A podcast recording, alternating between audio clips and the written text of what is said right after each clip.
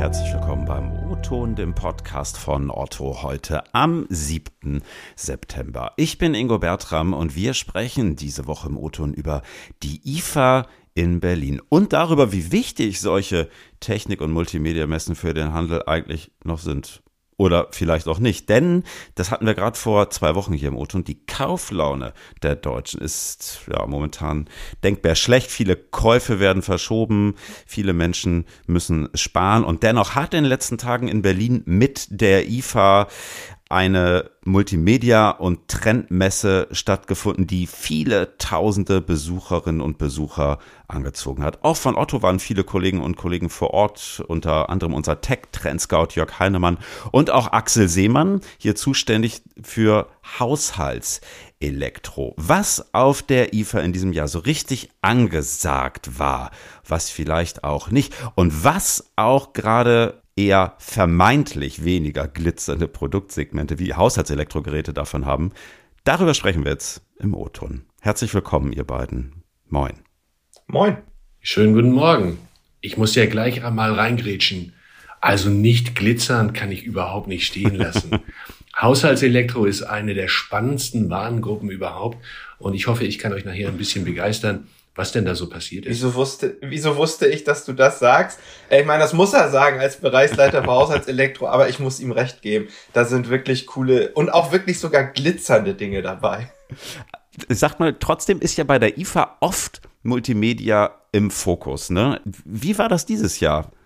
Also die IFA ist ja tatsächlich äh, entstanden vor vielen, vielen Jahren als Funkausstellung und demzufolge sehr multimedialastig. Ich würde behaupten, in diesem Jahr haben wir 60 zu 40 zugunsten von Haushaltselektro und weißer Ware gehabt. Hm, oha. Wie war euer Besuch? Wie habt ihr es wahrgenommen? Das war das erste Mal seit Beginn der Corona-Pandemie, dass sich die Branche wieder getroffen hat.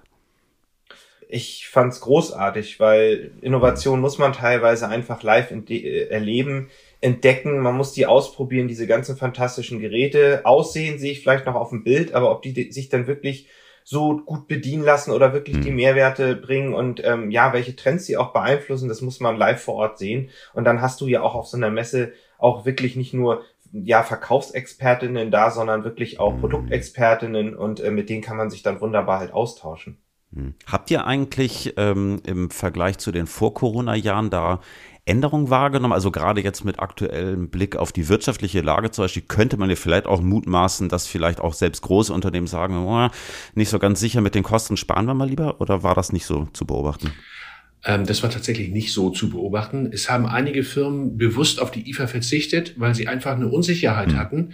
Ähm, wie hoch ist die Besucherfrequenz? Wie stark beeinflusst Corona ähm, die Messe und auch die Messebesuche? Mhm. Ich nehme da mal die Antwort vorweg von Corona haben wir nicht viel gemerkt. Ah, ja. ähm, die Leute waren genauso wie immer und auch die Besuchsfrequenz war genauso stark wie in den Jahren zuvor. Mhm. Was mir aufgefallen ist, eine extrem positive Stimmung. Eine positive Stimmung bei den Besuchern, mhm. aber auch bei den Ausstellern. So eine, hey, let's, lass uns nach vorne gehen, das Problem haben wir jetzt überstanden, das nächste Problem ist Energiekrise, ähm, hohe Kosten, ähm, wie gehen wir jetzt damit um? Das war so ein bisschen im Fokus des Ganzen, aber eine super positive Grundstimmung, die auch, die, die ist übergesprungen, der Funke. Merkt ihr eigentlich Stichwort Energie, dass so Geschichten wie Energieeffizienz auf der Messe auch an Bedeutung gewinnen? Absolut war das Thema. Es war das schlagende Thema schlechthin. Da geht es jetzt nicht nur um Energieeffizienzklassen, es geht auch um Nachhaltigkeit in Form von, kann ich meine Lebensmittel länger lagern im Kühlschrank? Hm wie kann ich eine bessere Produktion hinbekommen, äh, wie kriege ich einen kleineren CO2-Fußabdruck in der Produktion, in der Supply Chain. Aber eine ganz wichtige Geschichte, die würde ich gerne mal rausgreifen. Die Firma Liebherr, die ja bei uns Kühlschränke herstellt, hat eine Innovation gemacht. Und zwar ist die Schäumung von Kühlgeräten in der Regel aus Glasfaser und Polyethylen. Die haben das abgestellt und haben ein Vulkangestein, was wirklich ein natürlicher Rohstoff ist. Der wird gemahlen und hat eine noch viel, viel bessere Dämmfähigkeit. Man kann viel dünnere Türen machen und ist 100% recycelfähig, beziehungsweise kann immer wieder eingesetzt werden, egal wie spät. Und äh, das ist für mich eine echte Innovation, die man auf den ersten Blick nicht sieht, die mhm. aber sehr, sehr nachhaltig ist, und zwar sowohl in der Produktion auch äh, als auch im Recycling später. Mhm.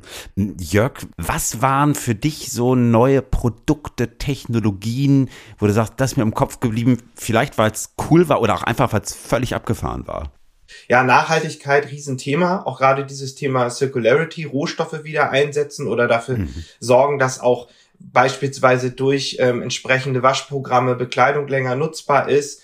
Ähm, äh, da müssen wir, glaube ich, alle an einem Strang ziehen. Ähm, da gab es auch spannende Gespräche. Ja, dann das Thema Energiesparen hat er, hat der Axel schon offen präsentiert. Aber es geht ja auch darum, dass die einzelnen Haushalte ähm, Energie einsparen wollen. Auf der einen Seite sicherlich über energieeffiziente Geräte hat man auch ganz viel gesehen. Also gerade wurde ja die Energieeffizienzklassen wurden angepasst, ähm, wieder höhere Maßgaben und äh, die werden schon wieder erfüllt. Also es gibt schon wieder die ersten A-Geräte. Das war sehr schön. Mhm. Äh, und dann siehst du im Smart Home Bereich gerade auf der einen Seite eine höhere Standardisierung mit solchen neuen Standards wie Meta, die kommen, und auf der anderen Seite, dass ähm, dort die Branche auch hofft, dass viele in Smart Home einsteigen über zum Beispiel smarte mhm. Heizkörperthermostate, weil ich dort halt Energie sparen kann. Mhm. Merkt ihr eigentlich auch so Stichwort Vernetzung? Bleibt das ein Trend? Also, weiß nicht, bestellt mein Kühlschrank bald automatisch bei Rewe oder Gorillas? Ja, ich glaube, also durch, durch die Pandemie bestellen deutlich mehr Leute online. Ob, aber bei Lebensmitteln ist das, glaube ich, nicht so nachhaltig äh, ge geblieben, dass so viele bestellen. Also ob der Kühlschrank jetzt automatisch nachbestellt. Wir haben ja auch mal mit Otto Ready sowas probiert. Ich glaube, wir sind da noch nicht ganz so weit. Hm. Wichtig sind erstmal, dass die, die, die Basisprobleme ähm, gelöst werden der Kundinnen und wirklich mal Mehrwerte geschaffen werden. Also die Öfen zum Beispiel werden immer komplexer, aber ähm, welches Programm ist denn das Richtige? Im Zweifelsfall stelle ich dann hm. doch wieder Standard ein. Ne? Obwohl ich, sag ich mal, einen Porsche in der Garage habe, fahre ich dann weiter irgendwie Fahrrad. Und ähm, jetzt gibt's halt durch AI und Bilderkennung das so, dass ich beispielsweise dann die Gerichte einfach in den Ofen stelle. Der erkennt das und stellt den Ofen wirklich optimal darauf ein. Und aber auf der anderen Seite, je mehr vernetzte Geräte du hast, willst du vielleicht auch, dass die miteinander reden. Und mhm. das ist ein Problem gewesen. Und da sehen wir jetzt gerade durch Standards, durch neue Allianzen, dass da endlich, sag ich mal, auch äh, Kundinnenprobleme gelöst werden. Mhm. Axel, du hast eben kurz im Vorgespräch gesagt, du hast einen Kühlschrank gesehen, der Eier kochen kann. Ja, äh, unvorstellbar. Hm? Auf der einen Seite hatte dieser Kühlschrank die Funktion, dass man die Haltbarkeit der Eier anhand von einer Farbskala sehen konnte. Also die werden, man gibt quasi, wenn man da eine, frische Packung Eier reintut, dann gibt man an, ey, pass mal auf, heute gekauft oder heute eingestellt. Und der wird dann je nach von grün zu rot und rot soll man dann nicht mehr benutzen. Parallel dazu nutzen die die Kompressorabwärme und diese Kompressorabwärme, die äh, kann man in einem speziellen Fach, kann man die Eier dann also quasi direkt im Kühlschrank äh, reinstecken und werden dann gekocht. Ist ein Gag, ist ein Gimmick, wird keiner nutzen, okay. aber es ist immer schön zu argumentieren. Wie wichtig sind solche Gimmicks für den Handel? Also jetzt sehen wir IFA-Neuheiten auf so einer Messe. Wie vieles davon kommt am Ende wirklich irgendwo ins Sortiment und vor allem wann? Also äh, ich behaupte einfach mal, 50 Prozent sind Messegag. 50 Prozent sind tatsächlich nur die Eyecatcher auf der wow. Messe, um zu sagen, ich habe hier was ganz Besonderes. Äh, ich habe beispielsweise eine, eine Waschmaschine gesehen, eine kleine Waschmaschine, die man unter die normale Waschmaschine stellt. Dort können Sneaker und Sportschuhe gewaschen und getrocknet werden. Ähm, ein Thema, was wir alle kennen. Wir schmeißen die in die normale Waschmaschine, vielleicht im Bettbezug, und dann, dann schlagen die gegen die Trommel und äh, sind laut und so mhm. richtig schon ist das auch nicht, weder für Maschine noch für Schuhe. Da gibt es so eine Möglichkeit, ich behaupte mal, auch wenn das Gerät in einer relativ konsumigen Preislage kommen würde, kaum einer wird so ein Gerät kaufen. Also die Serienreife bei dem Gerät sehe ich nicht. Aber es gibt eben ganz viele Sachen, mit denen sich die Firmen etablieren mhm. wollen. Und ein Schlagwort Mikroplastikfilter. Das heißt, dass man das Wasser, was als Abwasser aus einer Waschmaschine rausläuft, noch einmal filtert und bis zu 90 Prozent des Mikroplastiks rausfiltern kann. Und wir wissen alle, wie, wie viel schrecklich das ist, was an Mikroplastik dann doch auch wieder über den Kreislauf Fisch und Pflanze zu uns zurückkommt. Ist es denn so, muss ich mir das so vorstellen, dass ihr da trotzdem dann noch mit Orderbüchern über die Messe lauft und quasi vor Ort entscheidet, was ihr einkauft, oder ist das eigentlich so eine Mehr? Das ist eine Mehr das ist, das ist selbst beim kleinen, und das meine ich nicht despektierlich, Elektrohändler, ist es nicht so, dass der auf der Messe einen Order schreibt. Dafür sind die Kollegen auf der Messe auch gar nicht ausgestattet. Äh, das, das ist auch nicht die Erwartung. Es gibt selbstverständlich immer spezielle Messeangebote, Das läuft dann aber so, ich habe hier einen Kühlschrank mit zehn Jahren Garantie und der ist super effizient und hat die Energieeffizienzklasse A. Davon habe ich 1000 Stück. Und dann kommt Otto und sagt, 500 Stück davon hätte ich sehr gerne reserviert von diesem Messeangebot, aber bestellen tun unsere Availability Manager dann natürlich erst im Nachgang. Das führt mich so ein bisschen, Jörg, in deine Richtung vor allem gefragt, so ein bisschen äh, zu der These, wenn man da eigentlich gar nicht mehr bestellt. Und klar, jetzt kann man da ein bisschen was anfassen, ein bisschen schnacken, aber wie wichtig sind solche Messen denn für ein Trendscouting heute noch, wenn ja eigentlich auch jeder irgendwelche Trends und, und upcoming Products googeln kann? Ja, die sind extrem wichtig, weil vieles muss man einfach selber ausprobieren. Wie, wie Axel schon sagte, es geht ja auch um Haptik, um, um Sachen mal anzufassen. Wie fühlt sich das an? Gerade, äh, ich gucke ja auch auf Bedienung, Vernetzung, ja, wie funktioniert das wirklich? Und das, das muss man einfach selber vor Ort sehen. Und dann kommt ja noch was Entscheidendes hinzu ähm, dass die teilweise wirklich ihre Produktexpertinnen da haben. Ne? Gerade wenn ich auch so mhm. zu IoT-Vernetzungsthemen spreche, äh, die, die findest du ja sonst so nicht unbedingt auf irgendwelchen Konferenzen oder so. Und da mhm. kannst du wirklich mit denen sprechen über ja, übergreifende Trends sprechen, über Möglichkeiten von Partnerschaften ähm, mhm. sprechen, dann ist es so, dass es durchaus Sachen gibt, die kannst du gar nicht googeln, weil diese ganzen großen Firmen halt Bereiche haben, wo nur wir als Händler und Partner reinkommen, nicht mal Presse. Und mhm. da werden dann Sachen gezeigt, die vielleicht erst in zwei, drei Jahren kommen. Aber das ist für uns wiederum sehr wichtig, sich darauf einzustellen, ja, kann ich über diese Geräte dann, ja, weiß ich nicht, neue Partnerschaften aufbauen oder Kommunikationskanäle. Mhm. Und dann ist es sogar effizienter, ähm, so zwei, drei, vier Tage über die Messe zu gehen und alles zu entdecken. Und dann finden wir die für uns wichtigen Themen. Also von aus Trendscouting-Perspektive mhm. möchte ich das nicht missen und bin deswegen auch sehr froh, dass es wieder so eine Möglichkeit gab, ähm, ja, vor Ort zu gucken und zu sprechen. Mhm. Mal so aus Kundinnensicht äh, betrachtet, wann äh, gibt's in der Regel erste IFA-Neuheiten auf otto.de oder allgemein im Netz zu kaufen? Ab heute. Cool. Tatsächlich.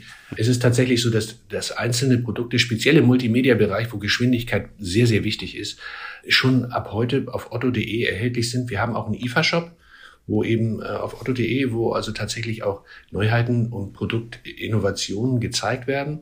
Ähm, aber ich möchte noch mal ergänzen, dass es eben ganz wichtig ist, so eine IFA, weil wir tatsächlich in der gesamtheitlichen Verantwortung sowohl als Otto, aber auch als Marktplatz gucken, was für Produkte gibt es, was für kleine Lieferanten, was für neue Marken gibt es, was für Nischenprodukte gibt es. Und dann entscheiden meine KollegInnen und, und ich, wollen wir das selbst machen in Eigenbewirtschaftung? Mhm. Gehen wir in Kontakt oder vermitteln wir dem Marktplatz vielleicht einen potenziellen neuen Marktplatzpartner, einfach um das Produktportfolio Haushaltswaren dann noch breiter aufzustellen im Sinne der Kundin. Mit Blick auf die Uhr sicherlich noch eine berechtigte letzte Frage in deine Richtung, Axel.